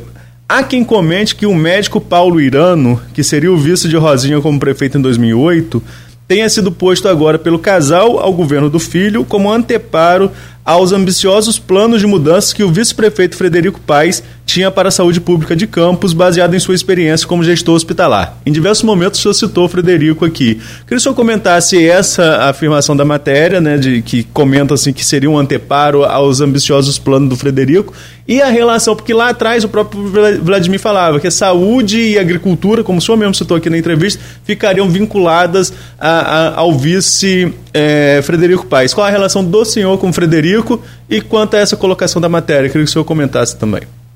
Muito bem. Bom, primeiro que em relação à a, a relação nossa é da melhor qualidade, do maior respeito, é, eu diria, da, do maior sinergismo possível. Nós unimos forças. Nós temos hoje né, um vice-prefeito extremamente participativo, e que também está muito conjugado com o prefeito E eu diria, viu, é, Arnaldo, quando você diz que foi, foi colocado para o anteparo, é, era preciso deixar claro, né? Não, é uma narrativa, foi colocada. Realmente a gente né, participou muito disso. Eu fui secretário no governo Rosinha, depois fui é, vereador e líder do governo Rosinha na Câmara, que começamos do primeiro ao último dia quer dizer, é, sempre defendendo o governo, enfim, colocando é, os pingos nos is da realidade, e eu acho que essa credibilidade é muito importante. Para dizer sobre o anteparo ou alguma situação de conflito né, existencial ou de relacionamento ou operacional, eu posso lhe dizer que desde o primeiro momento da candidatura do prefeito Vladimir, nós ajudamos a construir esse plano de governo relacionado à saúde, principalmente. Então, nós estamos inseridos nesse processo de pensamento, de análise, de sugestões desde antes. Quando é, iniciou o governo, nós não assumimos a secretaria né, por uma questão, inclusive por conta da pandemia, eu não podia me expor naquele momento, eu tinha muito medo daquilo. Fiquei estudando muito durante mais de um ano dentro de casa, confinado, por não poder realmente ser acometido por essa doença misteriosa ainda, que, e grave e agressiva. Então, eh, me permitiram eu me poupar. Mas a gente sempre participava né, das reuniões virtualmente falando. Então, não há absolutamente nenhum empecilho, nenhuma rusga, nenhum é, item que possa ter conflito entre o nosso posicionamento a nossa gestão e o vice-prefeito é, Frederico Paes, como também do nosso prefeito Vladimir. Estamos todos utilizando as forças de forma sinérgica para que a gente possa potencializar e ter capacidade para gerenciar uma saúde, uma cidade do tamanho que é de Campos, essa complexidade que é. Então, eu só tenho aqui, inclusive, a agradecer tanto ao Frederico como ao Vladimir, a confiança depositada na minha pessoa, na nossa equipe, que eu digo a você, muito, é muito difícil você ter uma equipe com a capacidade de trabalho, com a capacidade de sinergia como nós temos hoje na área da saúde. Secretaria de Saúde, Fundação Municipal de Saúde, diretores dos hospitais, diretores das unidades, diretores dos programas, estamos todos num movimento único de melhorar a vida da nossa população, que é a diretriz determinada pelo prefeito e pelo vice-prefeito. E o Frederico, quando você coloca aí né, em pauta essa nossa nossas ações, o nosso comportamento e nosso compromisso, eu digo que é dos mais promissores e dos mais sinérgicos. E o Frederico, ele vem da área, né, e é um dos está sendo homenageado agora pela Firjan, né, como um empreendedor, como né, o desenvolvedor do nosso município, ele é isso, né, a posição que ele tem hoje, né, como já há algum tempo, lógico, né, como presidente da Coagro, com desenvolvimento, é, gerando emprego, gerando riqueza para a nossa cidade e também tem, tendo passado pelo Hospital dos Plantadores de Cana como presidente, ele realmente tem uma larga experiência, ele tem uma visão muito positiva empresarial, ele tem uma visão de futuro, ele enxerga um pouco mais na frente e nos permite completamente atuar naquilo que é necessário sempre conjugado. Todas as nossas ações sempre são discutidas previamente, são colocadas na mesa e tomamos as decisões juntos. Tanto que eu estou dizendo, a gente vai ter uma reunião neste final de semana agora, na sexta-feira, com o prefeito, com ele, que a gente possa definir essa questão da estratégia da atenção básica, estratégia da saúde da família. Então não há nenhuma aresta, não há nenhuma pontuação política de divergência, pelo contrário. Nossas forças são sinérgicas, estamos todos conjugados para o benefício da população. Esse é o ponto que eu posso aqui afirmar e tenho certeza que for perguntar a ele ou perguntar ao prefeito, essa será a resposta, porque essa é a narrativa real, a realidade nossa é essa. No que diz respeito à política, esse dinamismo da política é igual o dinamismo da vida, né? Ela é, é mutante, eu diria assim. Né? São realmente vários interesses, várias situações, e eu defendo sempre um, um posicionamento, Arnaldo e Cláudio, que é o posicionamento de trabalho. Eu digo a você que poucas pessoas eu conheci na minha vida com a capacidade de trabalhar que tem o nosso prefeito, a disposição para trabalhar, a determinação para fazer as coisas. Tanto que também é, nunca vi é, uma pessoa que tenha uma capacidade de interlocução com todos os segmentos. É, o nosso prefeito, ele passou logicamente pela Câmara Federal, construiu várias pontes, as portas estão abertas para ele em todos os níveis, nível estadual e nível federal. Isso facilitou muito porque ele conseguiu recursos novos para nossa cidade. Se podemos lembrar aqui, politicamente falando agora, é, no dia 1 de janeiro de 2021, quando ele assume a prefeitura, a gente tinha um cenário caótico muito difícil de se sustentar. Não havia recurso para pagar a folha de pagamento do primeiro mês da prefeitura e tendo herdado dois meses atrasado e mais o décimo terceiro salário. O prefeito conseguiu, em um ano, colocar tudo em dia, acertar o salário dos funcionários, avançar em relação, relação a bonificações, avançar em relação à equalização com piso salarial, principalmente dos professores, tem avançado, há sempre uma solicitação maior. Agora mesmo estamos vendo né, uma greve. A gente teve aí essa, esse embate com a Câmara Municipal. Mas eu digo a todos aqui que possam estar nos ouvindo: a determinação do prefeito é muito grande, dele e do vice-prefeito. É fazer pela população. Então, nada derruba o trabalho oferecido. Nada derruba as obras, o que está sendo feito para a nossa população, isso já está a olhos vistos. Se alguém disser que o prefeito não está fazendo nada, ele vai, as pessoas vão rir dele. Porque, na verdade, a gente está avançando muito, em todos os sentidos. Né? Quando a gente fala das escolas, a dificuldade que tivemos para abrir as escolas, porque estão tal como as UBSs fechadas e depauperadas. Né? todas em situação crítica. Então foi muito difícil, a gente já avançou bastante. Quando se fala na agricultura, foram mais de 100 quilômetros de estradas vicinais recuperadas entre pontes e estradas, né? máquinas que estão trabalhando para a população rural. Então, é um avanço na assistência social, nem se fala. O acolhimento às pessoas, ao, a população que mais necessita do poder público, porque nós, Arnaldo, Deus nos permitiu ter uma condição de vida um pouco melhor, no sentido da questão socioeconômico-cultural. Mas uma grande imensa maioria da população depende do poder público, depende da comidinha do restaurante popular, depende das unidades de saúde, depende de ter o médico gratuito e ter o remédio gratuito. Se ele precisar se internar, ele precisa ter um lugar em que não é o plano de saúde, mas é o município que vai bancar. Né? Então, é todo um contexto que, se nós formos olhar o que já avançamos, o que essas pessoas estão sendo acolhidas, estão sendo assistidas, é fantástico o que o prefeito Vladimir e o vice Frederico conseguiram fazer em um ano e quatro meses. Se for fazer uma narrativa, uma análise do que era no dia 1 de janeiro de 2021 e o que é hoje, a cidade já é outra. E temos muito mais coisas. Este ano, nós teremos realmente um, um, aumento muito grande da circulação de recursos financeiros na nossa cidade, pelas obras que o prefeito já está determinado a fazer e já está fazendo. A volta dos bairros legais, né?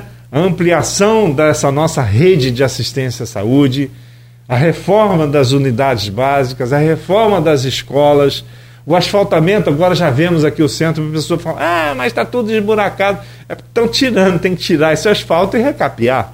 Mas é real já, não tem. Ontem mesmo nós recebemos aqui em Campos, de passagem, o senador Carlos Portillo.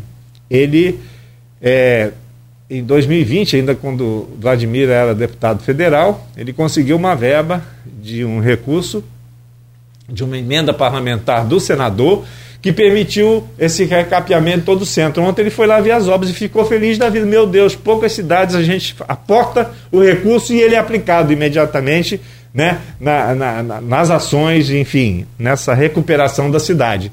Tanto ele ficou empolgado que ontem mesmo ele se comprometeu, que a gente já vinha conversando sobre isso, de que ele vai fazer uma emenda parlamentar para contemplar com uma ressonância magnética para nossa rede de saúde, que provavelmente será instalada anexo ao Hospital Ferreira Machado. Então, é todo um processo. Por que isso? Porque ele, prefeito Vladimir, tem esta interlocução com vários segmentos políticos do país e consegue esses recursos. Essa é a grande diferença que eu vejo né, no prefeito. E ele é muito bem articulado e muito determinado né, a fazer, a realizar, a empreender. E com isso a cidade ganha. Então, quando há esse conflito de posicionamento político entre situação e oposição, qual é o lema nosso? Qual é o lema do governo? Trabalhar. Vamos mostrar serviço, vamos atender a população. E isso faz com que, por mais que existam é, colocações verbais, bravatas, seja lá o que for, contra o governo, vamos responder com trabalho. Esse, esse é o lema do prefeito. Vamos trabalhar, gente. Ele, o bora trabalhar é real prefeito não se acalma. É, é dia e noite, é madrugada, ele tá, tem algum problema, ele fica sabendo, ele aciona para que a gente possa intervir. Então, é isso. Quando a gente fala e você me puxa o gancho político, tem todo um, uma, um cenário amplo, geral, que é preciso fazer a leitura clara, sem ideologias políticas, mas fazer política para a população, fazer política para atender a população. Este é o papel do poder público atender a população e principalmente aqueles que mais necessitam do poder público. É o que está sendo feito, eu fico feliz em participar desse governo. Admiro um político, eu diria novo ainda, na sua trajetória, mas já com larga experiência, com larga capacidade de interlocução, de fazer com que as pessoas vejam a cidade nos seus pontos necessários e ajudam a cidade. Então, essa ajuda, que não é só, eu citei aqui o senador, mas temos vários outros políticos, temos aqui a Clarissa, que também, né, a Clarissa, irmã do prefeito, ela trouxe muitos recursos para a nossa cidade, permitiu que avançássemos em muitas das ações, principalmente também na área da saúde e na área da assistência. Então, a gente tem realmente um grupo que está no movimento né, e que vem trazendo benefícios para a nossa população. Acho que esse que é o ponto assim, mais importante. Eu digo, benefícios não é discurso apenas, não. Todos estão sentindo com certeza os benefícios que estão tendo. E agora esse resgate dos bairros legais, indo àqueles bairros que mais necessitam da intervenção com galerias pluviais para que você possa não ter mais enchentes, né? drenagem dos esgotos, recapeamento né, com acessibilidade para os que precisam ter acessibilidade às calçadas.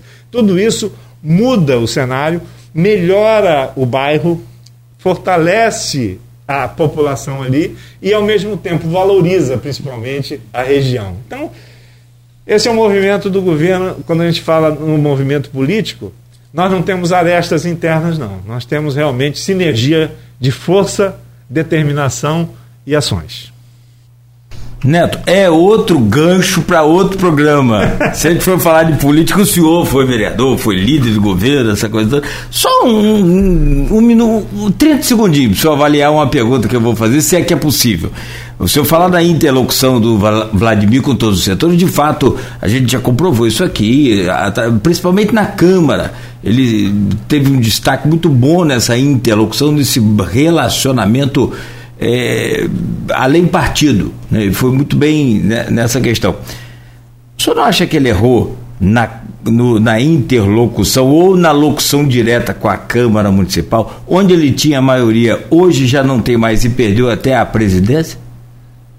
É, veja só, é, não é falta de interlocução. São interesses, são conjunções políticas de interferências outras em outros níveis que acontecem. E a política é essa, a dinâmica da política é isso, realmente. Não é culpar A, culpar B, mas é um movimento. Às vezes podemos falhar, sim, a pessoa falha numa determinação né? É, às vezes a precocidade de uma ação pode redundar em problemas, como foi que aconteceu nesse momento. Porque sempre tem, não é? é eu diria, a há sempre, sim, um interesse de cada um dos edis, de cada um dos nobres vereadores, para contemplar as suas áreas, áreas de onde são oriundos, de onde eles tiveram uma votação expressiva, ele tem que mostrar serviço para essas áreas. E às vezes os interesses e necessidades do nobre vereador não comungam ou não conjugam com as possibilidades do mandatário maior, que é o prefeito. Essa é a dinâmica é, histórica que é real, é uma narrativa real. Não estou falando de A, B ou C. É uma narrativa. E muitas das vezes você não consegue contemplar a todos ao mesmo tempo. Essa é a grande verdade. E isso aconteceu num momento ainda muito difícil do município. Como eu disse, o início foi muito difícil.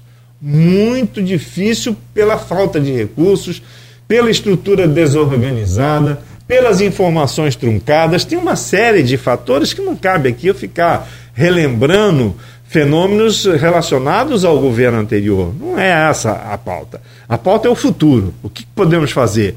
E tenho certeza que o que o prefeito tem mostrado de serviço, o que tem mostrado de ações, que, com todo respeito a todos da oposição, na verdade, no decorrer do governo, com as ações que o prefeito está desenvolvendo, com as ações que nós vamos desenvolver para a população, amigo, fique junto. Venha para esse movimento de prestar serviço à população, porque você contrapor a uma ação efetiva, real, resolutiva, não tem discurso. E é o que a gente está imaginando nesta sequência, na evolução dos fatos fatos reais. Eu não estou com narrativa é, imaginária, não. Eu estou com fala do que é real, do que está acontecendo no nosso município e vai acontecer mais porque temos um projeto agora de inúmeras obras e as obras públicas elas fomentam a economia. As obras públicas dão emprego, movimentam o comércio, movimenta toda a cadeia produtiva da nossa cidade e da nossa região. Isso permite com que o nível socioeconômico cultural da nossa cidade vá melhorando. Aí você melhora os índices que norteiam, né, a, eu diria assim, o nível de IDH da nossa população. Você volta a resgatar, eu diria, a autoestima da população, gera mais emprego, a pessoa pode ter o seu trabalho, sua carteirinha assinada, ter o seu rendimento no final do mês, para levar comida para dentro de casa. Esse é o objetivo. Então, se você consegue, dentro de um movimento gerencial, dentro de é, ações positivas para a população, aí, amigo, não tem dúvida. Politicamente falando, a população vai estar junto do prefeito e da sua equipe. Doutor Paulo, quero agradecer o senhor, duas horas e vinte aí de, de conversa quase, e ainda tem muita coisa para falar. Eita, Eu não sou. falei 10% que podia Do... falar da saúde, não deu tempo. Isso é bom. Mas vamos lá. Isso é bom. Para uma próxima. Bom para uma próxima o senhor né, não demorar para voltar. Seja sempre bem-vindo, bom dia, muito obrigado né, pela entrevista, obrigado sempre por estar colaborando conosco. Eu que agradeço essa oportunidade né, da gente vir aqui nesse programa tão importante, com uma audiência tão grande, né? É, e trazer para vocês né, a verdade do que é que está acontecendo a gente né, trazer as informações necessárias trazer uma comunicação para a nossa população, para que ela se sinta protegida, se sinta acolhida e que se sinta visualizada pelo governo, que isso é que importa para um governo. O governo tem que estar presente para isso, né? E o prefeito tem dado esse norte para todos nós. E é isso que a gente está fazendo. Então eu fico feliz em poder externar aqui para todos também né, é, essas indagações ou essa percepção, a leitura do que é que está acontecendo e, na verdade, você me deu esse grande gancho aí para a gente falar um pouquinho da política, um pouquinho do cenário político, mas dizer que é um grupo que está muito unido, determinado a realizar, a fazer as coisas para o bem da população. Muito obrigado a todos, muito obrigado mais uma vez pelo convite. Seja bem-vindo sempre. Arnaldo Neto, bom dia, muito obrigado. Valeu, Nogueira. Obrigado, doutor Paulo, mais uma vez por participar com a gente. Como Nogueira falou, né? Como ficou o assunto, em breve a gente estará aqui de volta para a gente conversar bastante. Saúde é inesgotável, né? Tanto nas ações que você faz e precisa sempre continuar fazendo, como também questão de informação que é muito importante. Acho que a pandemia é, trouxe algumas. Eu falei sobre essa questão da velocidade da informação, mas a pandemia nos mostrou a, a necessidade da informação coerente, assim como principalmente mostrou a necessidade do Sistema Único de Saúde funcionando bem. Nós nem falamos sobre o SUS, que daria um outro programa, é só o SUS daria um outro programa. Né? É, mas agradecer demais e Nogueira, a todos os ouvintes, até amanhã, se Deus quiser. Ah, tem os hospitais contratualizados, tem, e olha, já deixa pré-marcado aí, já mais ou menos. Estarei à disposição sempre. Será, Será um prazer muito grande voltar aqui. Prazer e honra todos nós. Muito obrigado. Se você ouviu o Folha no Ar de hoje com o Dr. Paulo Irano, conosco aqui na bancada o Arnaldo Neto, a gente volta amanhã às 7 horas da manhã